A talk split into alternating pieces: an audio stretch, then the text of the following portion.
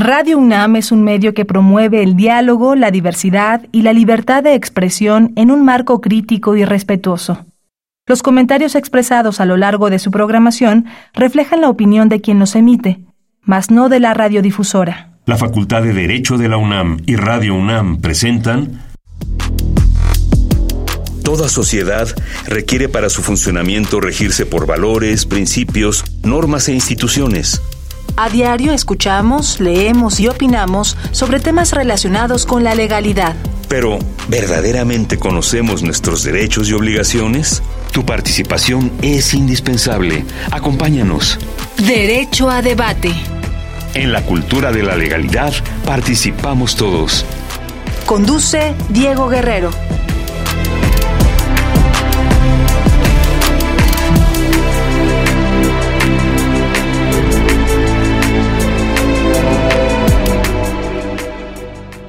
Hola, ¿qué tal? Muy buenas tardes. Bienvenidas, bienvenidos a Derecho a Debate. En la cultura de la legalidad participamos todas y todos. Mi nombre es Elías Hurtado y en nombre de Diego Guerrero, como cada martes, les agradecemos que nos sintonicen por el 96.1 FM Radio UNAM.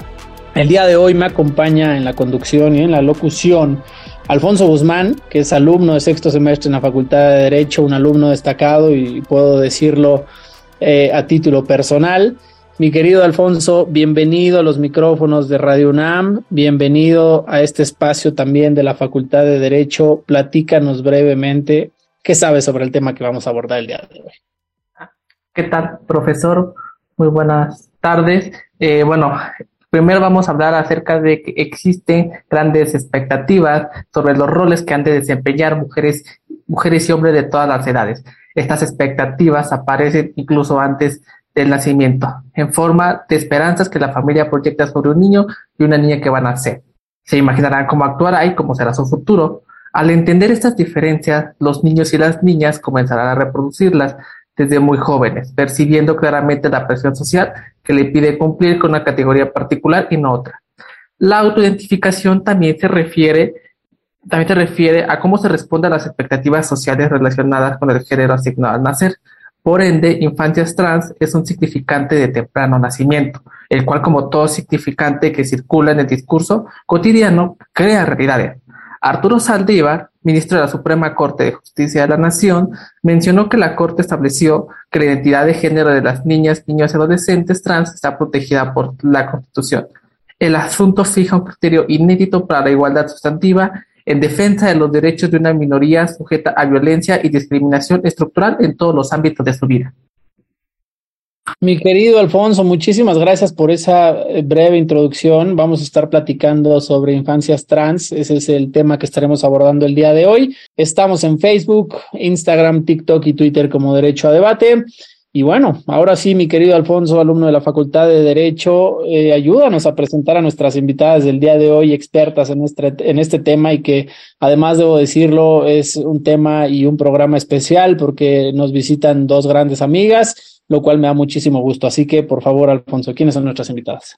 Sí, claro que sí, profesor, con mucho gusto. Una de nuestras invitadas, de nombre Salma Teodosio Viveros, quien es estudiante de la Facultad de Derecho de la Universidad Nacional Autónoma, practicante judicial. Bienvenida a los micrófonos de Radio UNAM, Salma, eh, este espacio también de la Facultad de Derecho y que tú además estás en la Suprema Corte de Justicia de la Nación, con quienes hemos construido ya desde hace un buen rato una relación estrecha en el tema de las becas que hemos venido teniendo con el programa de excelencia académica. Así que bienvenida a este espacio. Muchas gracias, gracias Elías, Alfonso. Eh, gracias por su bienvenida y por el espacio. Un gusto estar con ustedes hoy. ¿Quién más nos acompaña en los micrófonos, estimado Alfonso? Sí, querido profesor. La, la, otra invitada que nos acompaña es la licenciada Adriana Macedo Pérez, quien es técnica operativa en la Suprema Corte de Justicia de la Nación. Bienvenida a los micrófonos, mi querida Adri, ¿cómo estás? Licenciada Macedo, hoy es un gusto tenerte aquí. Bienvenida a este espacio de la Facultad de Derecho y Radio UNAM. Muchas gracias, Elías. De verdad agradezco mucho el espacio y volver a esta casa de Radio UNAM con ustedes me da mucho gusto y mucha felicidad y hablar un tema tan importante y relevante a nivel nacional y que ahorita también como presidente de la Suprema Corte. Pues bueno, ya mencionábamos un poquito ahí, damos una breve introducción y hoy es un programa especial, creo que es un tema muy, muy novedoso y me gustaría empezar contigo, mi querida Adriana. ¿Qué tendría que entender la gente que hoy nos está escuchando, que está escuchando y sintonizando Radio UNAM y Derecho a Debate? ¿Qué es lo que tienen que saber sobre el tema de infancias trans? ¿Qué significa esto? ¿Por qué lo estamos abordando desde el punto de vista jurídico si pareciera más un tema social, un tema cultural, pero ya hemos venido viendo que tiene un impulso y una relevancia pues trascendente y hoy que la Suprema Corte de Justicia de la Nación esté tocando el tema, quiere decir que de verdad se está buscando un cambio y sobre todo la protección de muchos derechos que van inmersos. Entonces, ¿qué significa este tema, querida Adriana? Muchas gracias, Elías. Y mira, eh, algo que tenemos que reconocer y recordar es que el derecho tiene que regular las relaciones humanas y todo lo que acontece alrededor de este mismo. Entonces, hablar de un tema tan relevante que es la diversidad sexual en general es eh, de totalmente importancia y que trasciende y que nos, eh, nos atraviesa a todas y todos. Entonces, eh, en este tema creo que es importante abarcar ciertos, ciertos conceptos en primera instancia, que es el relacionado al sexo y género, para que podamos explicar lo que es una infancia trans. Entonces, el sexo finalmente son esas características biológicas y fisiológicas que definen a, los hombres y mujeres. El género es esos atributos sociales, esas construcciones sociales y las oportunidades eh, asociadas a ser un hombre o una mujer. Y que desafortunadamente, históricamente, ha utilizado el género como una justificación para la supremacía masculina y a la, a la heteronorma, ¿no? Entonces, eso ha eh, subordinado a, pues a todas las personas, entonces categorizando en el sentido de la binariedad. Entonces, históricamente se entiende como hombre, mujer, y no se da más allá de ese espectro, de esa identidad de género. Y bueno, hablemos de esto del tema de identidad de género, que tiene que ver cómo te autopercibes, cómo te ves a ti mismo en relación a tu género, a tu expresión, en el sentido de los géneros, pero lo había comentado que es esa construcción social, y es esa vivencia interna individual del género que podría corresponder o no al sexo biológico. Entonces, eh, ¿qué pasa con este tema de las infancias trans? Es que sucede que hay personas que los, sus genitales no coinciden en cómo se sienten. O sea, quiero decir, naciste, una persona nació con una vagina, pero no, pero se siente como un hombre. Entonces, esa, entendido, no coincide con las expectativas típicas de su de género asignado al nacer.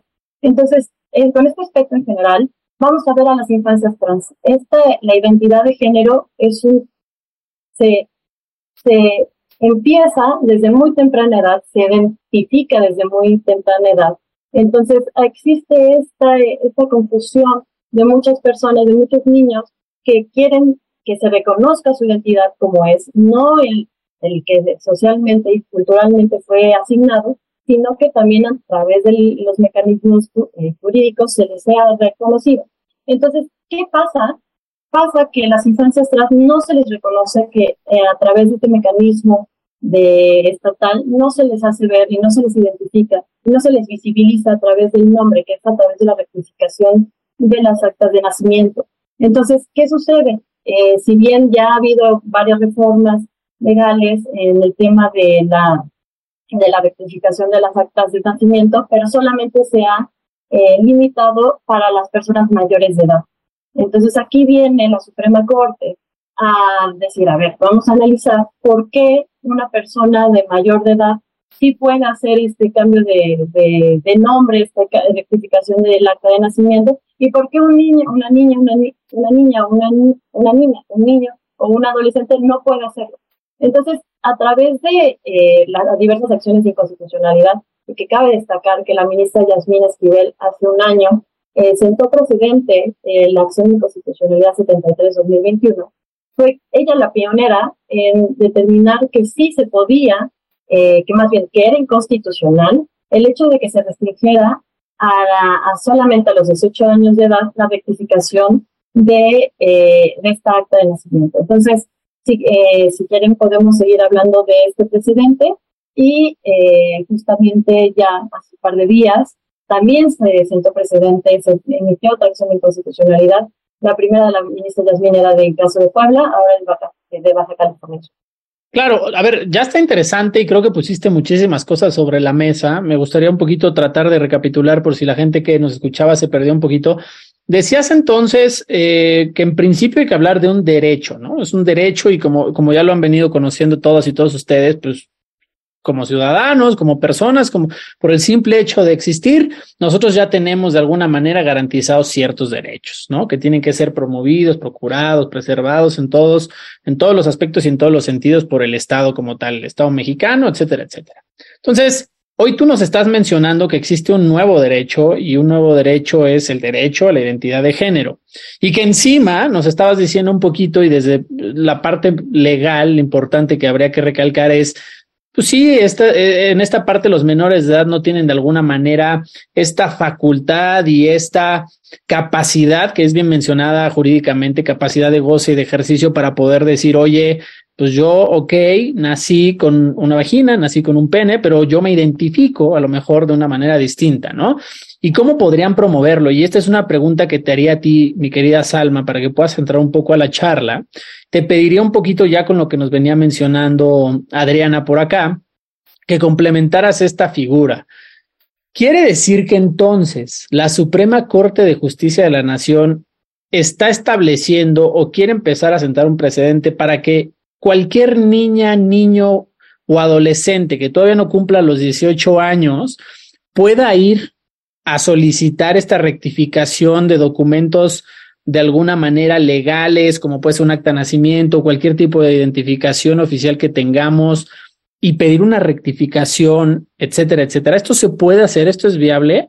Y ya mencionaban un poquito figuras de acciones de inconstitucionalidad y todo, pero me gustaría que un poquito le dieran un contexto mayor a la gente sobre, pues, de qué va esto, ¿no? ¿De qué va esto? Porque es importante, no, como ciudadanos muchas veces no conocemos cómo llegan los asuntos a la Corte. Entonces, ayúdanos un poquito con esa intro, mi querida Salma, para que la gente pueda tener un poco más de contexto con lo que ya bien mencionaba Adriana.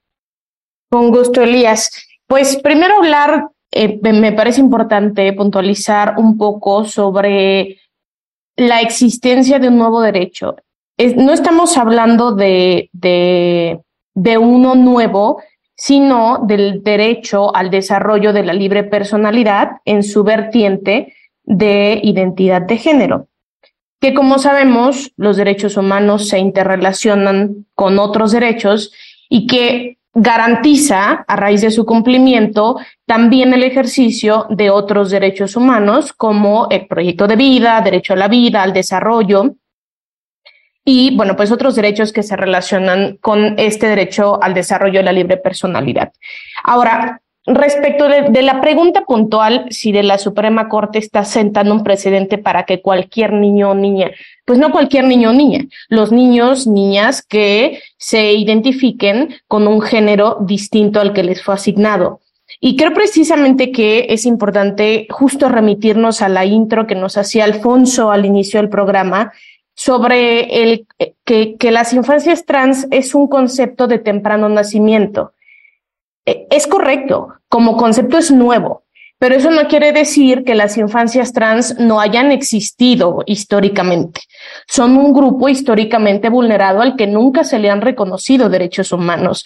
Entonces, ¿qué hace la Suprema Corte de Justicia de la Nación? No está creando o no está eh, este, abriendo la puerta al paso de algo nuevo, sino está permitiendo que se deje de oprimir a un sector de la población que ha sido vulnerado históricamente y está permitiendo que este sector de la población ejerza los derechos a los que tú y yo tenemos acceso sin que haya ningún impedimento. Entonces, eh, eh, en este sentido, creo que es plausible eh, los presentes que está sentando la Suprema Corte, porque no solamente responde a la necesidad de procurar el ejercicio pleno de un derecho, sino también responde a un contexto de violencia que no pudimos ignorar, que, que, actualmente existe en México y en el mundo sobre este grupo eh, vulnerado, que son precisamente las infancias trans y en general la comunidad trans. Eh, hablamos de transfeminicidios, hablamos de discriminación a niños y niñas que se autoperciben con un género diferente al interior de esas escuelas, en espacios públicos con actos tan simples como ir al baño y que no que no encuentren ellos y ellas espacios seguros para su desarrollo. Em, en este sentido, pues creo que la, Suprema Corte está haciendo una tarea titánica reconociendo, y justo el, precedente, el 73-2021, lo reconoce. Es un grupo que ha sido históricamente vulnerado, eh, no es una situación que, que, se haya inventado o que haya comenzado hace poco, sino es el reconocimiento al ejercicio pleno de los derechos humanos a quien durante mucho tiempo se le ha privado de, de, esta, de este alcance pleno de sus derechos. Híjole, mencionaste cosas muy, muy interesantes, ¿no? Y los pusiste sobre la mesa, pues sobre todo en relación a cómo tienen esta obligación de garantizar y que justo la Suprema Corte de Justicia se vuelve esta institución desde la cual en muchas ocasiones ante estas posibles lagunas que existen en nuestra regulación y situaciones que aún no están reguladas, ellos tienen que meterse directamente al tema, observar alguna problemática y que desde el punto de vista legal y jurídico se tenga que atender con urgencia. Y esa es una realidad. Sucede muchísimo en nuestro país. Se cuestiona muchas veces el tema de la función de la Suprema Corte de Justicia de la Nación, pero creo que son justo estos puntos medulares en donde se marca una diferencia y donde verdaderamente se, se, se tiene esta presencia del máximo órgano de justicia que puede tener un país y sobre todo, pues eh, básicamente nuestro Estado mexicano. Está conmigo también en los micrófonos de Radio NAM Alfonso Guzmán, que es alumno de la Facultad de Derecho. Así que mi querido Alfonso, ¿alguna pregunta que quieras traer sobre la mesa? Sí, justo, eh, estimado. Eh, bueno, yo tengo una pregunta para la primera ponente, eh, esta, eh, Adriana. Bueno, creo que de hecho son dos. Primero, me gustaría hablar acerca de cuándo empezó a tener relevancia el tema de las infancias trans, porque como bien sabemos anteriormente ha estado en discusión acerca de los derechos de las, de las personas transgénero, pero creo que nunca se había hablado específicamente o no, o para para mí es un tema muy nuevo a comparación, ahora sí que como en, en otros países. Y la otra es, la segunda pregunta es sobre si cree necesaria la necesidad de una reforma a la legislación correspondiente. Un ejemplo, reformas a, los códigos civiles de los estados, por ejemplo, una reforma a la ley general de, de los derechos de las niñas, niños y adolescentes.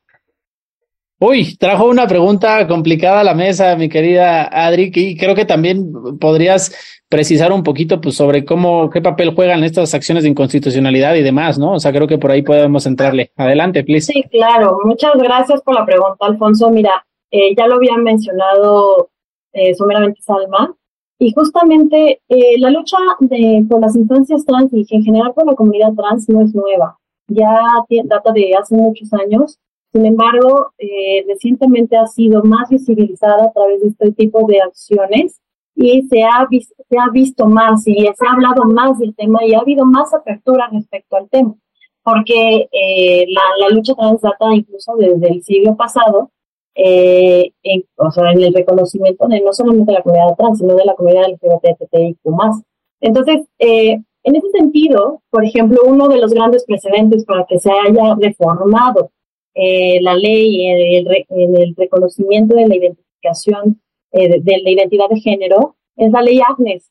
Y Agnes era una activista trans que fue asesinada desafortunadamente por el simple hecho de ser una mujer trans. Y que era activista, era estudiante y académica y, e investigadora del tema, que desafortunadamente fue asesinada en el 2012, si mal no recuerdo, en Atlisco, Puebla. Entonces, eh, se ha habido este, e, este cambio de paradigma, se ha, eh, se ha realizado diversas modificaciones a los códigos civiles de los diversos estados de la República, incluso eh, se tiene el dato de que solamente 19 entidades federativas reconocen la identidad de género, esta rectificación de sexo-género, solamente 19, que el, casi el 60% del país lo, lo hace el reconocimiento. Sin embargo, eh, tampoco, o sea, el, el hecho de que solamente eh, sean 19 y de esos 19 estados, solamente 5 entidades eh, establecen un trámite especial para las personas menores de 18 años. Entonces ahí nos damos cuenta de que existe que si bien hay un avance, digamos, eh, importante, pero no es suficiente para el reconocimiento que las infancias y, las personas, la comunidad trans merece. Entonces, eh, ¿qué ha pasado? ¿Qué, ¿Qué, ha sucedido para que se haya más, que exista más visibilización? Y es a través de estos mecanismos que, eh, de control de constitucionalidad que tiene la, la, Corte, que estos, estos medios para decir, ¿sabes qué? Eh, una ley está mal. Vamos a convalidar y ver si es constitucional o no. Y es ahí donde la Corte entra y empieza a hacer esos cambios, esos contrapesos eh, respecto al, poder legislativo y pasa mucho en este precedente, la primera presidenta de la ministra de de la acción de constitucionalidad 73, 2021, y es que le dice a Puebla, oye, ok, sí hiciste esta modificación en tu código civil eh, eh referente a esta, esta rectificación de sexo género, pero eh, ¿qué pasó con las, las personas menores de edad? Entonces ahí es donde entra el quite la Suprema Corte y le dice, Congreso Puebla, ¿sabes qué? Este, eh, existe una, una limitación, eh, una, digamos así, eh, esta limitación a las personas menores de edad. Entonces tú, el efecto de esta acción de inconstitucionalidad es que tienes que reformar tu ley, tienes que hacer la modificación para que se reconozcan los derechos en este sentido de las personas, de las infancias trans.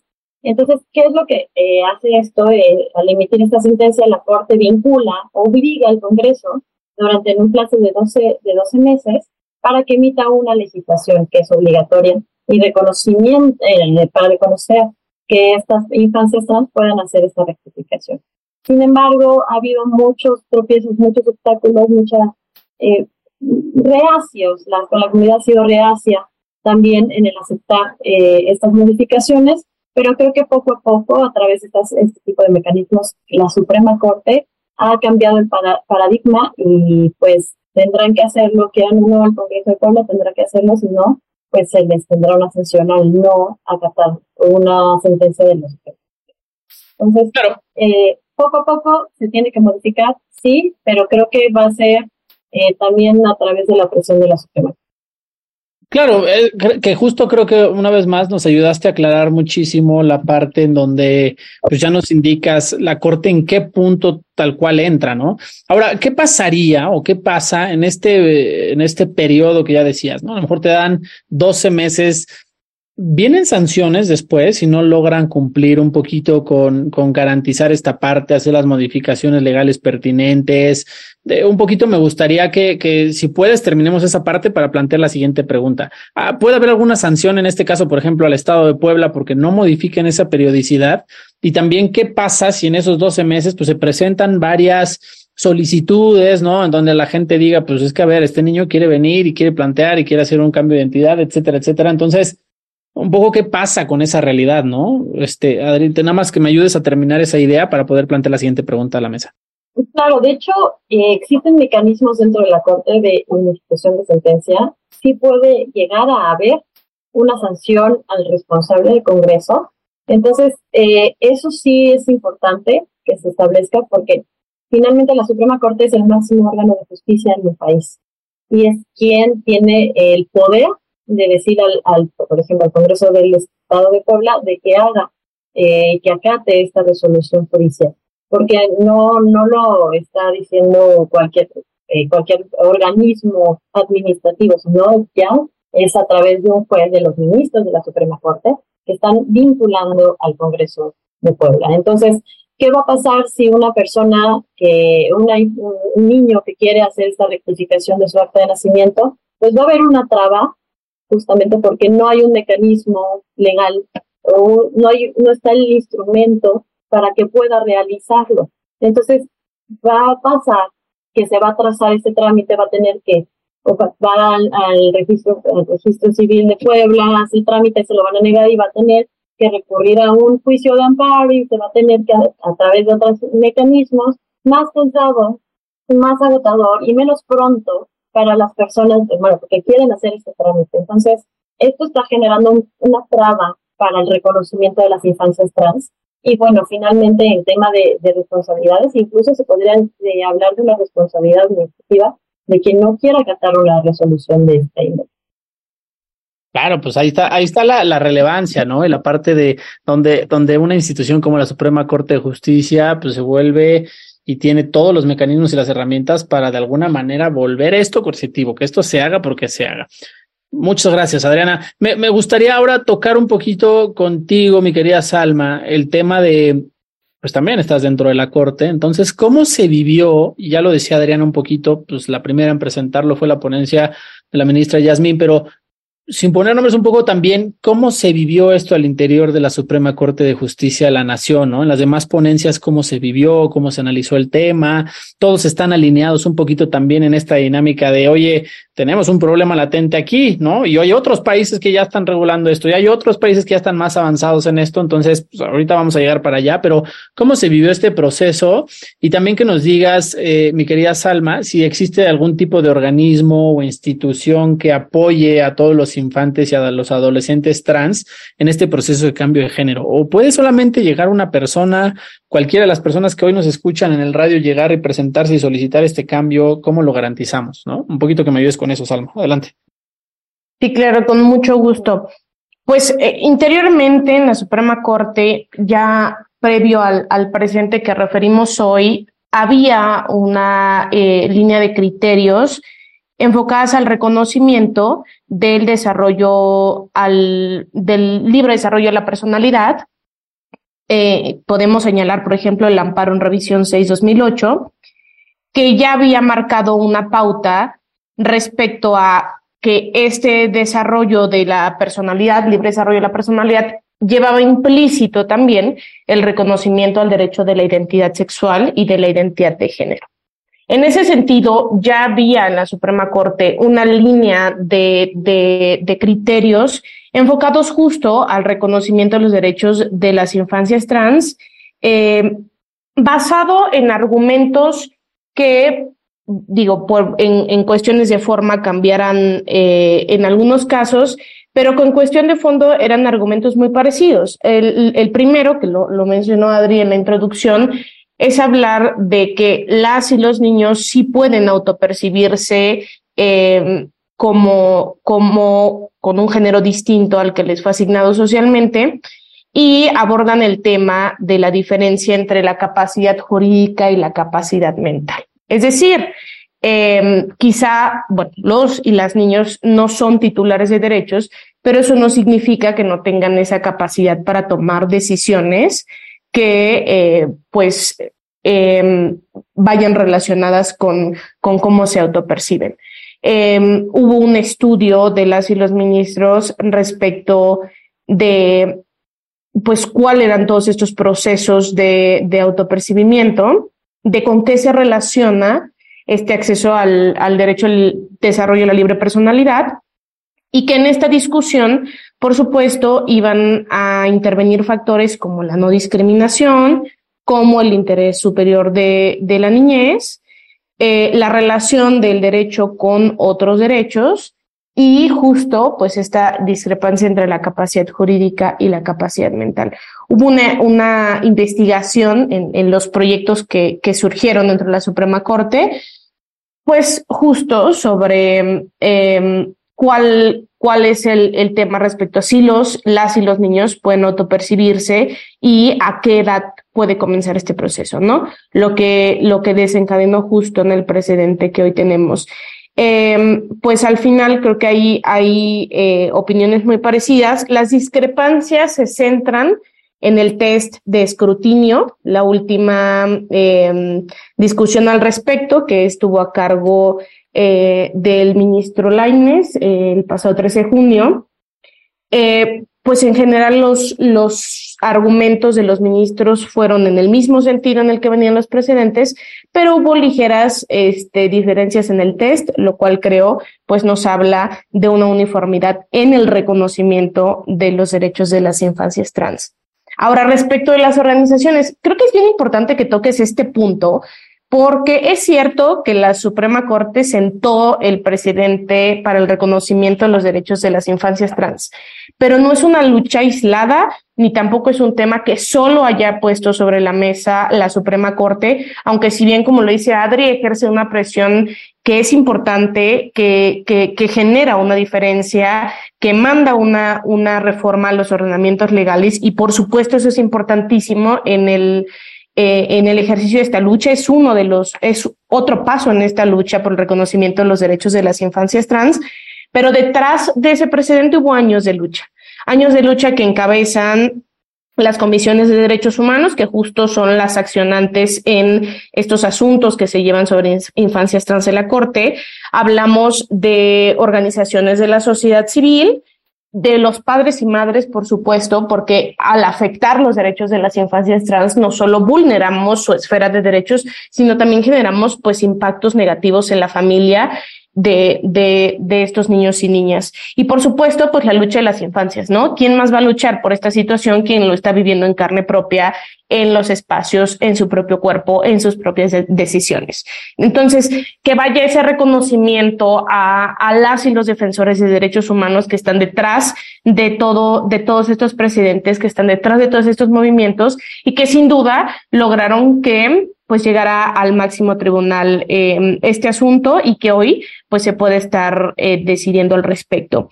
Eh, en ese sentido, pues justo las la cada este Código Civil de las entidades federativas establece cuáles son los requisitos necesarios para que las y los niños puedan llevar a cabo ese trámite. O sea, no es, eh, al final también tenemos que, que, tener presente que es un trámite administrativo, ¿no? O sea, no es nada más como voy a llegar y, y ya hoy, este, eh, quiero hacerlo de una forma distinta y, y, y, solo porque lo digo, ¿no? Al final es un, un trámite que lleva un proceso los requisitos de qué dependerán, pues de la entidad federativa en cuestión. Es un tema que, este, que se ha abordado, como lo dijo Adrián Aguascalientes, que estuvo en Puebla, en Baja California, Baja California Sur.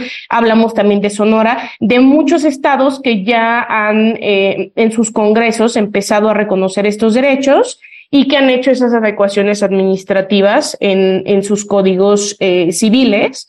Y bueno, pues el, el, el trámite en cuestión dependerá de la entidad federativa de la que se trate.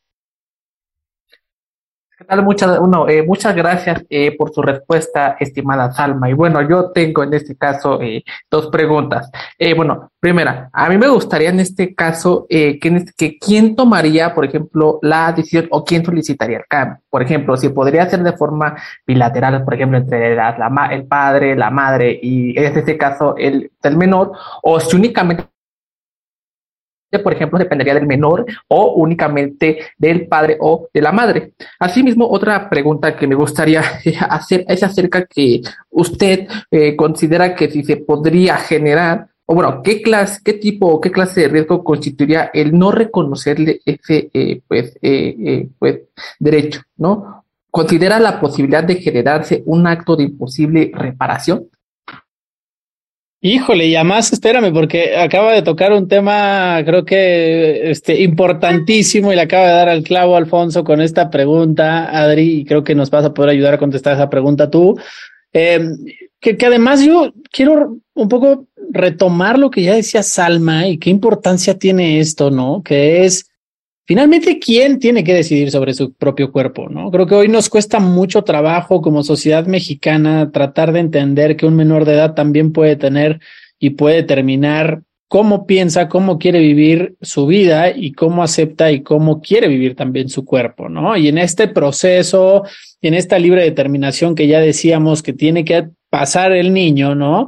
Creo que se termina volviendo un tema de especial relevancia y hoy creo que no solamente es un compromiso legal de la Suprema Corte de Justicia de la Nación, porque creo que eso también hay que decirlo, en muchas ocasiones la gente y los ciudadanos nos sentamos desde nuestra posición muy cómoda de ciudadanos para decir, oye, pues la Suprema Corte de Justicia no está haciendo cosas, pero como sociedad, ¿qué estamos haciendo? ¿No? Y ahí es donde decía Salman, pues es que no es una lucha aislada, por supuesto que no lo es, ¿no? ¿Dónde están las participaciones de las escuelas, del todo lo que tiene que, o sea, todo el entorno que gira alrededor de una niña o de un niño, ¿no? Y que hoy pueden de alguna manera informar responsablemente sobre este tipo de procesos, porque hoy es necesario que las escuelas empiecen a tocar el tema, porque no puede ser posible que estas cosas estén pasando y que en los kinders y que en las primarias y que en las secundarias, ¿no? Que principalmente son los que tienen a personas menores de edad, no les estén dando el contexto de qué es lo que se está viviendo.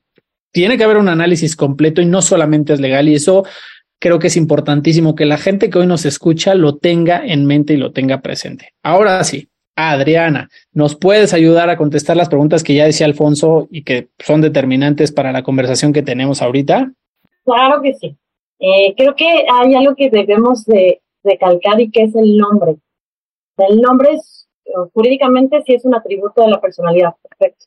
Pero ¿qué es? El nombre constituye tu individualidad, la expresión de tu individualidad tiene como finalidad afirmar la identidad eh, de la persona ante la sociedad y en las actuaciones frente al Estado. Y se busca, o sea, el nombre es ese signo distintivo y singular frente a todas las personas, ante todos los demás, y que te puedes identificar y reconocerse como tal.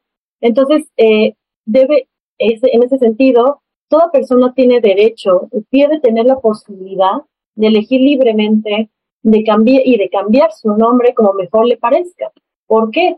Porque es, es ese sentido del libre desarrollo de la personalidad o de la autonomía personal, de que cada persona es libre y autónoma de seguir el modelo de vida de acuerdo con sus valores, creencias, convicciones, intereses, identidad, preferencias, orientación. Él tiene derecho cada uno y cada uno de nosotros.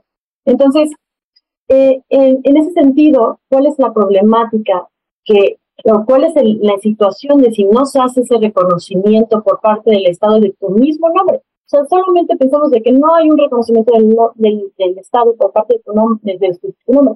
¿Qué generas? Generas que, que no existe una constancia legal de tu existencia. Y cuando no nombras algo, no existe. Entonces, ¿qué provocas con eso? Provocas violencia, provocas torturas, malos tratos, no te, no permites un derecho o un acceso, más bien, no permites el acceso a la salud, no permites el acceso a la educación, no permites un empleo, una vivienda, ni tampoco el acceso a la seguridad social. Entonces, esto genera, que, es un efecto dominó. Si desde un niño se te enseña que eso está mal, que es incorrecto, que no debe ser así y que tradicional y que tienes que, que seguir los estándares tradicionales, ¿qué generas? No genera, el mensaje que, que transmites es que no hay una protección legal ni un reconocimiento de los derechos en igualdad frente en, en, igualdad de condiciones respecto de las demás personas. Y por eso vemos ahora tantos casos de transfeminicidios, tantos casos de tortura y tantos casos de acoso y abuso sexual en contra de estas personas eh, de transgénero. Entonces, si se transmite un mensaje desde ahora, desde que las infancias se reconocen que existen, que existen y se reconocen ante el sistema legal y normativo, podemos prevenir este tipo de actos, podemos prevenir esta violencia, podemos ayudar a que no generes más violencia con una visión no solamente eh, de género y demás, sino intersectorial, en el que todos los sectores de del, del Estado puedan generar eh, o contribuir a un mejor, eh, un mejor espacio, un mejor entendimiento de las infancias trans en un lugar más seguro y estable y en paz para ellos mismos. Entonces, por ejemplo, y la, la otra pregunta que hacía Alfonso, es solamente eh, respecto a los trámites y cómo se debe hacer y más o menos eh, cómo, si es un niño o solamente el niño llega o con los papás. Bueno, en cinco estados sí hay un, un, un, marco normativo, sí existe, o sea, sí hay un como, cómo debes hacer este reconocimiento. En el caso, por ejemplo, de la Ciudad de México, es un trámite administrativo ante Arcos de Belén, que es una autoridad, o sea, el trámite, los requisitos adicionales, es una autorización escrita del padre, madre o tutor de la persona, que la persona adolescente determine para que la acompañe durante el procedimiento. Por ejemplo, en la Ciudad de México. Eh, también en Jalisco, eh, te tiene que presentar un escrito de quien ejerce la patria potestad. En el caso, por ejemplo, muy bonito de Oaxaca, que creo que es la legislación más completa en ese sentido, eh, se hace una comparecencia. La persona menor de edad, durante la respectiva comparecencia ante pues, el mecanismo, bueno, de la oficialía del registro civil, debe estar acompañada del padre y o la madre, o en su caso, eh, que tenga la custodia legal con el apoyo de la Procuraduría Estatal de Protección de Niñas, Niños eh, y Adolescentes de Oaxaca, pero en el caso de que no eh, puedan ir los padres, que no quieran dar el consentimiento a uno de los padres, pues puede entrar al quite, digámoslo así, perdón, eh, por parte de la Procuraduría Estatal también de la Protección de Derechos de Niñas y Niños Adolescentes. Híjole, pues a ver, pareciera que, que, el camino no es, ya lo decían un poco, ¿no? No es tan sencillo como uno esperaría y, y, también en esta, en esta lucha que se va haciendo desde la parte legal, insisto, creo que es, un, es una lucha que tiene que ir acompañada porque bien lo mencionaba Salma, ¿no? Entonces, un poco quiero que, que nos des un poco el contexto, este, mi querida Salma, de finalmente, ok, ya están estas discusiones en el máximo órgano y en la institución más alta que puede existir en nuestro Estado mexicano, a que, al que cualquier persona podría de alguna manera acudir cuando tiene algún conflicto legal. Tú lo decías, siempre es muy fácil juzgar desde nuestra posición cómoda, eh, desde, desde el privilegio de que nuestra esfera de derechos no está siendo vulnerada creo que sí es bien importante que nos vayamos encaminando hacia una sociedad más empática y más preocupada porque no se están garantizando los derechos de infancias. O sea, todo el tiempo están diciendo, ¿no? Que, que las generaciones, en las niñas y los niños, está el futuro del país. Pues sí, pero les vulneran los derechos todos los días, ¿no?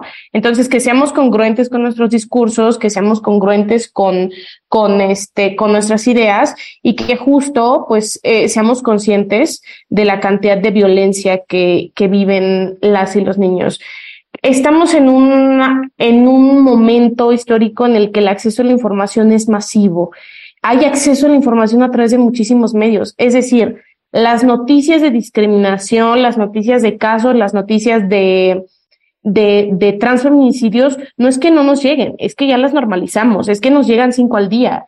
Entonces, creo que sí es bien importante también eh, en este ejercicio de acceso a la información, ser bien conscientes de cuánto como sociedad hemos normalizado el que se discrimine a una persona, el que se agreda físicamente a una persona, el que se vulneren los derechos de las personas, ¿no?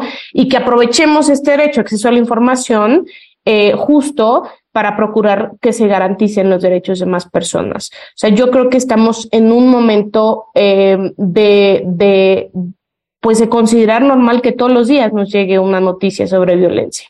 Entonces, es bien importante que construyamos una sociedad más empática y que nos estemos preguntando, ¿no? Eh, pues, ¿por qué, ¿por qué normalizamos o por qué nos parece tan fácil? Eh, ¿Por qué dormimos tranquilos sabiendo que eh, esto pasa todos los días? O sea, sí creo que es bien importante hacer un ejercicio de empatía eh, y eso va de qué? Pues información clara y precisa, de la, de la tarea, de la chava que le toca a los eh, actores políticos eh, y en general, pues a todos, a todos los que nos tenemos, todos y todos los que nos tenemos que involucrar en, en esto de hacerlo accesible, ¿no? No es una, no es una lucha ganada.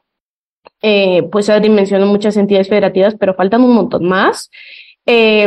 Ahora, y esto lo sabemos, ¿no? El hecho de que ya esté en el código no significa que se vaya a traducir a la realidad. Muchas veces el código, la normativa, este, e, e, es impecable o está muy bien o garantiza los derechos, pero quien la va a ejercer tiene un estereotipo eh, introducido este tuétano, ¿no? O sea, muchas veces eh, quien, quien esté encargado de hacer este trámite te va a revictimizar o te va a hacer preguntas respecto a, a, a esta decisión que estás tomando, ¿no?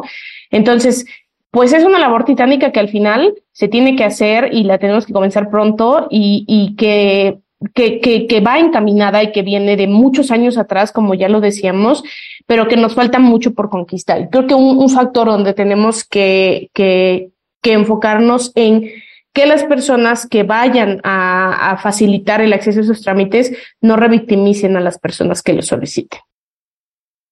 Híjole, y que creo que ya, ya, ya hemos tocado muchos puntos relevantes y creo que, y espero que de verdad nos hayan estado siguiendo desde el principio de la discusión. Por supuesto, los invito a que nos sigan en todas las redes sociales como Derecho a Debate. Estamos hablando de infancias trans con dos especialistas en el tema que además están en una de las instituciones más importantes desde el punto de vista legal o en la más importante desde el punto de vista legal y de aplicación e impartición de justicia, que es la Suprema Corte de Justicia de la Nación. Y que, que además ya mencionaba eh, una de nuestras invitadas, Salma, que en esta construcción empática del tema que hoy estamos tocando en esta mesa de discusión, eh, va a ser sumamente relevante que cada uno desde nuestra propia trinchera empecemos a trabajar en el mismo, ¿no? Y que ya lo decíamos, no es únicamente chamba de la Suprema Corte de Justicia de la Nación, no es únicamente chamba de las asambleas y de los códigos y de las leyes, no lo es. Tenemos que hacer una construcción empática cada uno desde nuestra propia trinchera y hoy en los micrófonos de Radio UNAM también tenemos alumnos de la Facultad de Derecho que tienen que tomar nota para empezar a escribir de este tema, para empezar a darle visibilidad un poco al, al tema y al mismo. Y, y, por qué no comprometerlos, ¿no? Sobre todo también a nuestra invitada como Adriana, que en un posgrado, y por qué no estudiarlo y por qué no tocarlo. Entonces, creo que hoy todos estamos comprometidos con esta, con esta parte que se vuelve pues de especial relevancia. Entonces, Vamos a tener que hacer una pausa rapidísima para escuchar Descubriendo tus derechos y regresamos a los micrófonos de Radio UNAM. No se vayan. Descubriendo tus derechos.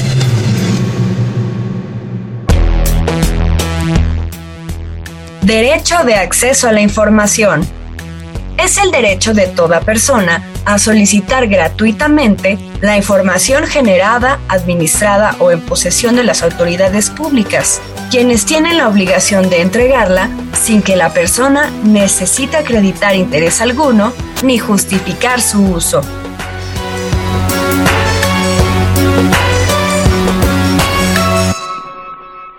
Escuchas Derecho a Debate.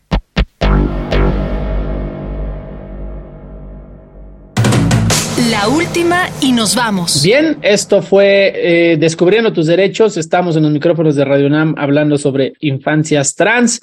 Hoy tenemos a dos especialistas en los micrófonos de Radio UNAM, que ha sido una charla súper nutrida y súper interesante y de verdad espero que nos estén siguiendo desde hace un buen rato. Si no, los invitamos a que siempre nos sigan escuchando a través de nuestras redes sociales como Derecho a Debate en Facebook, Twitter y en Instagram. Alfonso Guzmán, alumno de la Facultad de Derecho de sexto semestre, ya escuchaste el compromiso que tienes para trabajar en el tema, ¿no? Este, creo que es una tarea importante y lo decían bien Salma y, Adriana, pues es una tarea titánica. Entonces, pues algo más con lo que podamos ir cerrando esta charla y esta, y esta plática que hemos tenido el día de hoy aquí. Eh, sí, mi estimado Elias. Bueno, yo tengo en este momento una última pregunta para ambas ponentes. Bueno, por ejemplo, yo me gustaría eh, hablar acerca de lo que ha ocurrido en otros países, como por ejemplo en Estados Unidos. En varios eh, eh, eh, estados de la Unión Americana han emitido leyes que principalmente se han violentado los derechos de las personas trans, ¿no? Desde las infancias hasta las personas adultas. En este caso, bueno, a nosotros aquí, en el caso de México, que empieza a tener, que se empieza pues, a visibilizar este tema, ¿qué debemos de hacer nosotros como jóvenes, por ejemplo, frente a la reacción que puedan tener estos grupos eh, bueno, podríamos decirlo, eh, conservadores que no comparten, eh, ahora sí que, eh, pues, eh, dicha visión.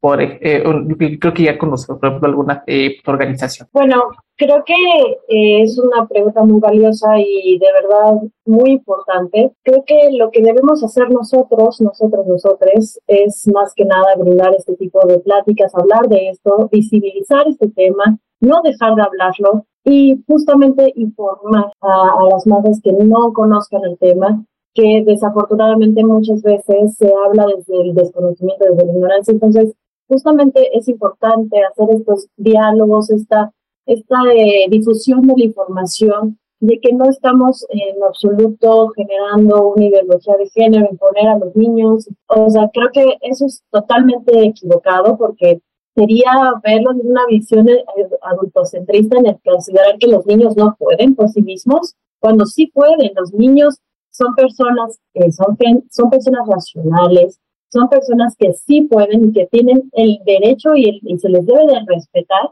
en su opinión y se les debe de tomar en consideración en todo procedimiento y que no se les debe de discriminar por el simple hecho de que sean niños. Entonces, creo que eso es lo más importante que se debe de hacer, eh, la difusión de la información y también accionar los mecanismos eh, necesarios, la vía judicial, que es este mecanismo eh, tan importante a través de los juicios de amparo, a través de estos mecanismos de, control de la constitucionalidad, que se pueda decir, ¿sabes qué? Tu, tu autoridad me negaste este trámite, ¿sabes qué? Existe un mecanismo como el, juicio de amparo para hacer valer mis derechos humanos, porque a pesar de todo, recordemos este, estos derechos, este derecho a la identidad de género va más allá de, de cualquier disposición normativa, es más allá y va mucho más amplia que cualquier eh, acto o emisión de una autoridad. Entonces, eh, se tiene que solventar a través del eh, de, amparo que debería no, no deberíamos de recurrir a esos medios, pero es lo que nos queda. Entonces, accionar los mecanismos judiciales es necesario, eh, incluso también los mecanismos no judiciales, que es a través de la Comisión Nacional de Derechos Humanos y las Comisiones Estatales de Derechos Humanos, y pues claro, a través del ejercicio que debe de hacer la academia en la investigación en esto, que es tan trascendente para la difusión de la información, como bien también lo decía Salma, que es eh, la difusión de la información, porque la información es poder y que se reconozca, que se sepa que las niñas, niños, adolescentes son titulares de los mismos derechos que los adultos y de todos los derechos que tenemos reconocidos. Muchísimas gracias. Salma, algo con lo que puedas complementarlo, pues estamos cerrando el tema. Creo que Audrey ya, ya dijo algo importantísimo sobre accionar los mecanismos judiciales y no judiciales. ¿Por qué? Porque muchas veces creemos que lo que dicen o que la, la, la oposición, la, la, lo que manifiestan los grupos conservadores respecto a este tema son opiniones. Y hay que tener bien claro que no son opiniones, son discursos de odio.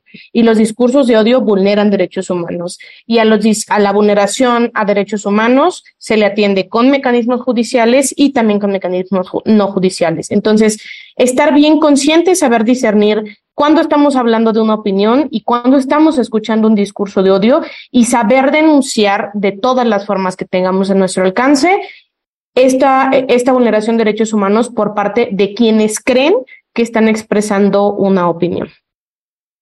Muchísimas gracias. Majo, ahí metemos en esa pausita lo de la última y nos vamos. Me, me quedo callado, me dices 3, 2, 1, me quedo callado para que puedas meter ese audio y ya nos arrancamos. Tenemos 30 segundos para cerrar cada quien, ¿eh?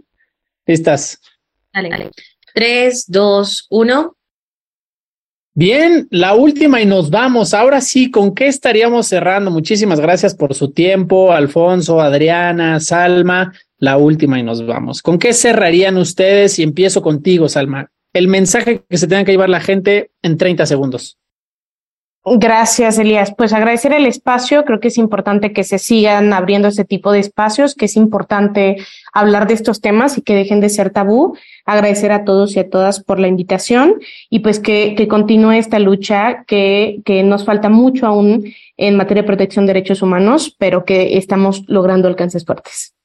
Muchísimas gracias por haber estado en estos micrófonos de Radio UNAM y de la Facultad de Derecho. Adriana Macedo Pérez, alumna egresada y hoy que trabaja en la Suprema Corte de Justicia de la Nación, ¿con qué cerrarías este programa? Las niñas, niños y adolescentes sí pueden tener conciencia sobre su identidad de género a edades tempranas y es importante nombrarlo, reconocerlo, visibilizarlo.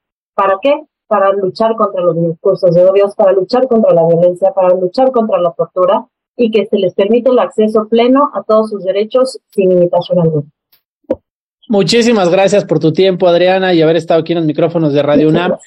Y lo último con lo que cerraríamos, la esencia de la Universidad Nacional, Alfonso Guzmán Cuenca, alumno de la Facultad de Derecho. La última y nos vamos. Sí, estimado Elías, bueno, como bien sabemos, estamos por detrás en un país donde la mitad de los niños, niñas y adolescentes sufren rechazo y por eso nosotros debemos de empezar desde nuestras familias. Por ejemplo, cuando nosotros tengamos un familiar con alguna eh, orientación de ese tipo, debemos de aceptarla y de apoyarla y de acompañarla en todo su proceso para luchar en contra de los estereotipos que se entienden en contra de esas personas. No fomentemos estos discursos de odio. Muchísimas gracias por tu tiempo, Alfonso. Espero que ha sido una buena experiencia. Derecho a Debate siempre los cobija y les da la más cordial bienvenida. Les recordamos que no dejen de ver Cultura al Derecho por Canal 22 todos los miércoles a las 7 de la mañana y 17 horas. Agradecimientos, por supuesto, a la Facultad de Derecho, a Radio UNAM, a mi querido Diego Guerrero, que siempre ha comandado este Eh, en la coordinación, Renata Díaz Conti y Marijose López. Asistencia, Mari Carmen Granados, a quien le mando un cordial saludo, y Edgar Cabrera.